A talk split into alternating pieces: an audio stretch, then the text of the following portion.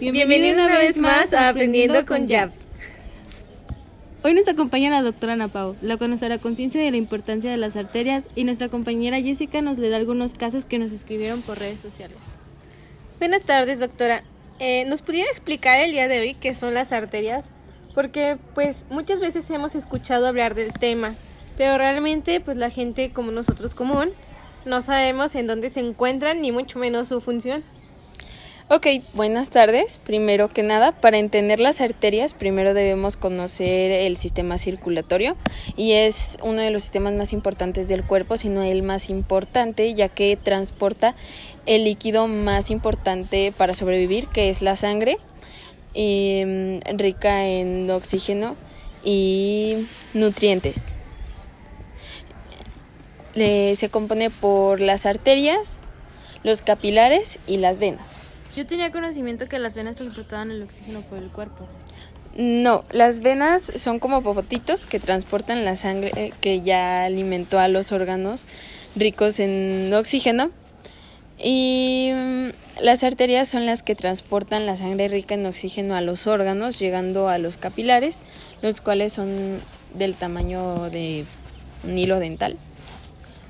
Ah, muy bien. Entonces, pues para poderlo entender mejor, nosotros y nuestro público, este podría decirse que los vasos sanguíneos son como los árboles, ¿no? Imaginando que las arterias son como los troncos, ya que son más gruesos, y los capilares son como las ramificaciones de las hojas, ¿no? Exactamente, entonces entre más alejados del tronco, más pequeño es el conducto que lleva el oxígeno. Sí, exactamente.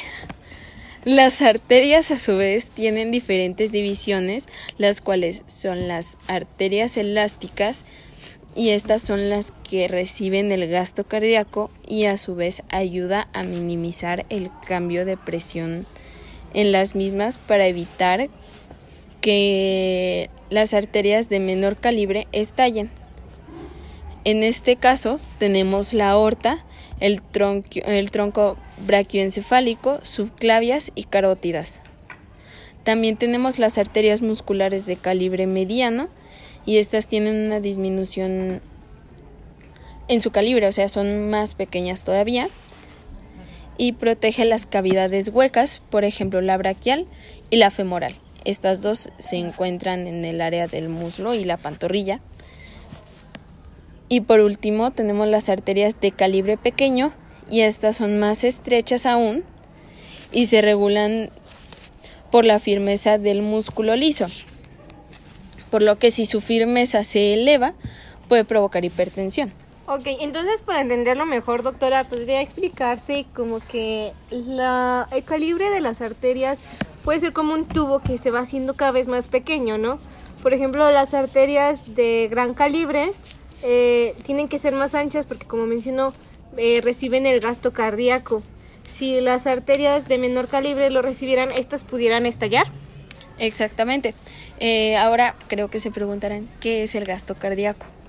El gasto cardíaco es con la, es la fuerza con la que sale la sangre del corazón. Recordemos que el corazón es como una bombita que se llena de sangre y después la, eh, la expulsa. Es el momento en donde expulsa la sangre. Por eso mismo necesita estos tres calibres, que es el grande, el mediano y el pequeño, por así decirlo, ya que necesita reducirse la presión.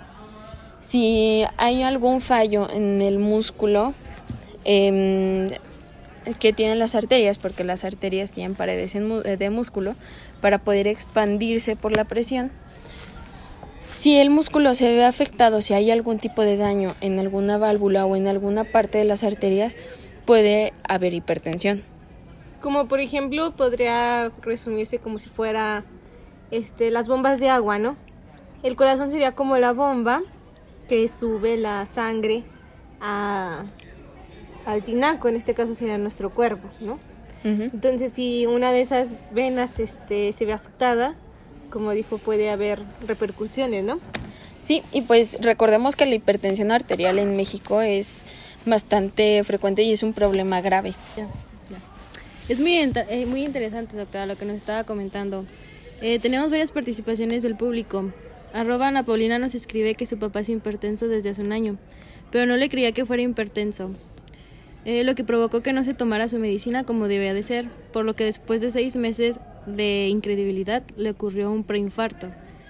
Ella pregunta a qué se debe esta enfermedad. Esto se debe a lo que acabo de explicar, es a la mala regulación que tiene el músculo liso sobre las arterias. Cuando hay un fallo, pongámosle que es como una manguerita de plástico, por así decirlo, que se expande, si en algún momento se sobreestira la, la arteria o simplemente se hace rígida, pues podemos saber que no hay, una, no hay un control sobre la presión sanguínea. Esto puede provocar pues otras repercusiones que ya son más fuertes, pero en sí la hipertensión es, es una enfermedad muy grave y de hecho está calificada como la muerte silenciosa, porque una persona puede ser hipertensa durante muchísimos años de su vida sin llevar un control claramente em, de que es hipertensa hasta que se puede, o sea, hasta que se infarta. Eh, esas personas pueden durar mucho tiempo siendo hipertensas y sintiéndose muy muy bien y pues claramente siendo un problema de salud grave que necesita tratarse. Ah, muy bien. Eh, pero exactamente, ¿qué es lo que sucede? O sea, ¿qué es lo que pasa en hipertensión? Lo que pasa es que no se transporta correctamente la sangre rica en oxígeno a los órganos, provocando o que se formen coágulos o debido a la presión sanguínea, si la persona tiene alguna capa de grasa o colesterol en la arteria, lo que puede hacer la presión es desprenderla y provocar que la arteria se tape. Ese, ese es un, eso es lo que se ocasiona un infarto. En este caso no estalla. Sería solamente taparse y pues no permite que la sangre, eh, que la sangre siga fluyendo a su curso. Ok, doctora. Eh, tengo entendido que existen diferentes tipos de infarto, como es el miocardio, el muscular y el cerebral. Así es. Por, eh, por ejemplo, el accidente cerebrovascular es una lesión en el cerebro que se, que se ocasiona por la interrupción de, de la llegada de la sangre. Como podemos saber, y si no lo sabían, este, nosotros tenemos arterias en todo, en todo, todo nuestro cuerpo, incluyendo el cerebro. Entonces, ¿qué pasa si una arteria con una alta presión bloqueada, obstruida, pongamos un ejemplo, un paciente con hipertensión detectada em, tiene tapada una arteria en la parte de, del cerebro. ¿Qué puede pasar ahí? si no ha tomado medicamento, si no está controlado y si no es atendido correctamente, lo que puede pasar, eh, lo que puede pasar es que la obstrucción provoque que ahora sí la arteria estalle y pues produce una hemorragia interna dentro del cerebro y sabemos que es la parte más delicada del cuerpo. Ok, entonces lo que tengo entendido es que para evitar estas complicaciones hay que llevar una buena alimentación, ya que usted menciona que puede haber tamponamiento en las arterias por grasa. Sí, tiene mucho que ver eso, el, el tipo de dieta que tienes, las grasas, los aceites con los que haces tu comida también, porque pues ahora en la actualidad existen muchas, muchas alternativas más sanas para nuestra salud, como lo son la manteca vegetal, el aceite de oliva y sin necesidad de, de usar aceite de canola, porque el aceite de canola pues en sí tiene un poco más de grasas saturadas y pues puede afectar y repercutir en nuestra salud. Al, igualmente comer muchas cosas fritas eh, pueden producir de este, este tipo de cosas también este comer mucha azúcar.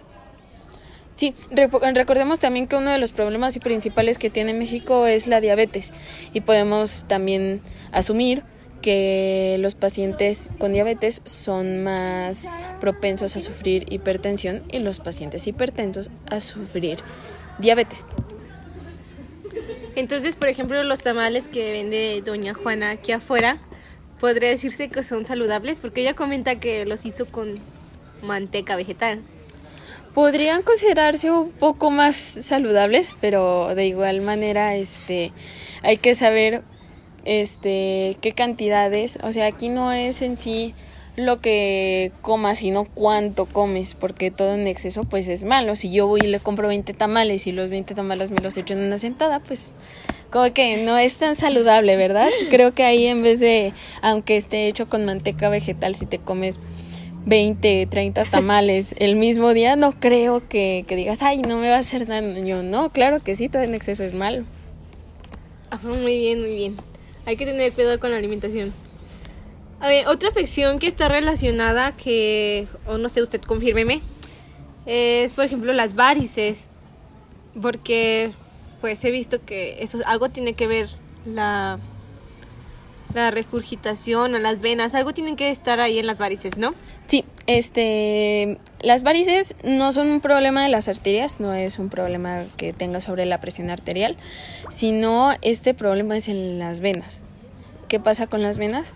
Lo que pasa es que, como dices, se regresa la sangre. Digamos que vas en una calle y de repente los carros empiezan a, a dar la vuelta e irse al lado contrario en donde tú estás. Entonces, ¿qué pasa ahí? Pasa que hay pues una obstrucción del camino, ¿no? Y eso provoca inflamación, este dolor y pues lógicamente es una enfermedad muy muy incómoda para quien la padece. Entonces, ¿cuáles serían las recomendaciones para evitar las varices?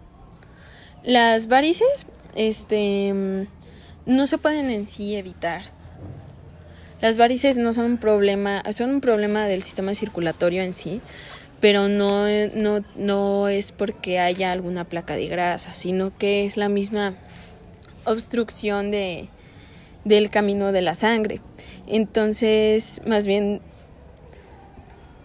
¿a qué personas afecta más? Pues a las mujeres, en su mayoría a las mujeres, ya que por ejemplo, al ser ama de casa, al ser mujer, una mujer trabajadora también. Eh, estamos propensas a las varices porque al ser mujeres, si te embarazas tienes un sobrepeso y también por sobrepeso pueden dar las varices. Ahora, nuestras compañeras enfermeras llegan a sufrir también mucho de las varices, solo que ellas usan medidas de compresión. Ellas están mucho tiempo haciendo actividades, están paradas más de seis horas. Em, está bien hacer ejercicio, pero pues sabemos que todo tiene su límite y pues el cuerpo también tiene un límite.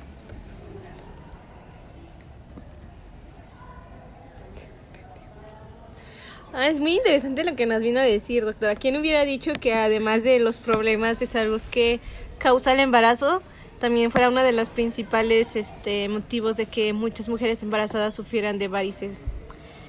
Este, pues por el momento ya se nos acabó el tiempo. Esperamos eh, próximamente poder contar con su presencia para que nos pueda explicar eh, otro tema de, de, interés, los cuales nos estarán poniendo aquí en nuestra página de Facebook, eh, nuestros, nuestros oyentes.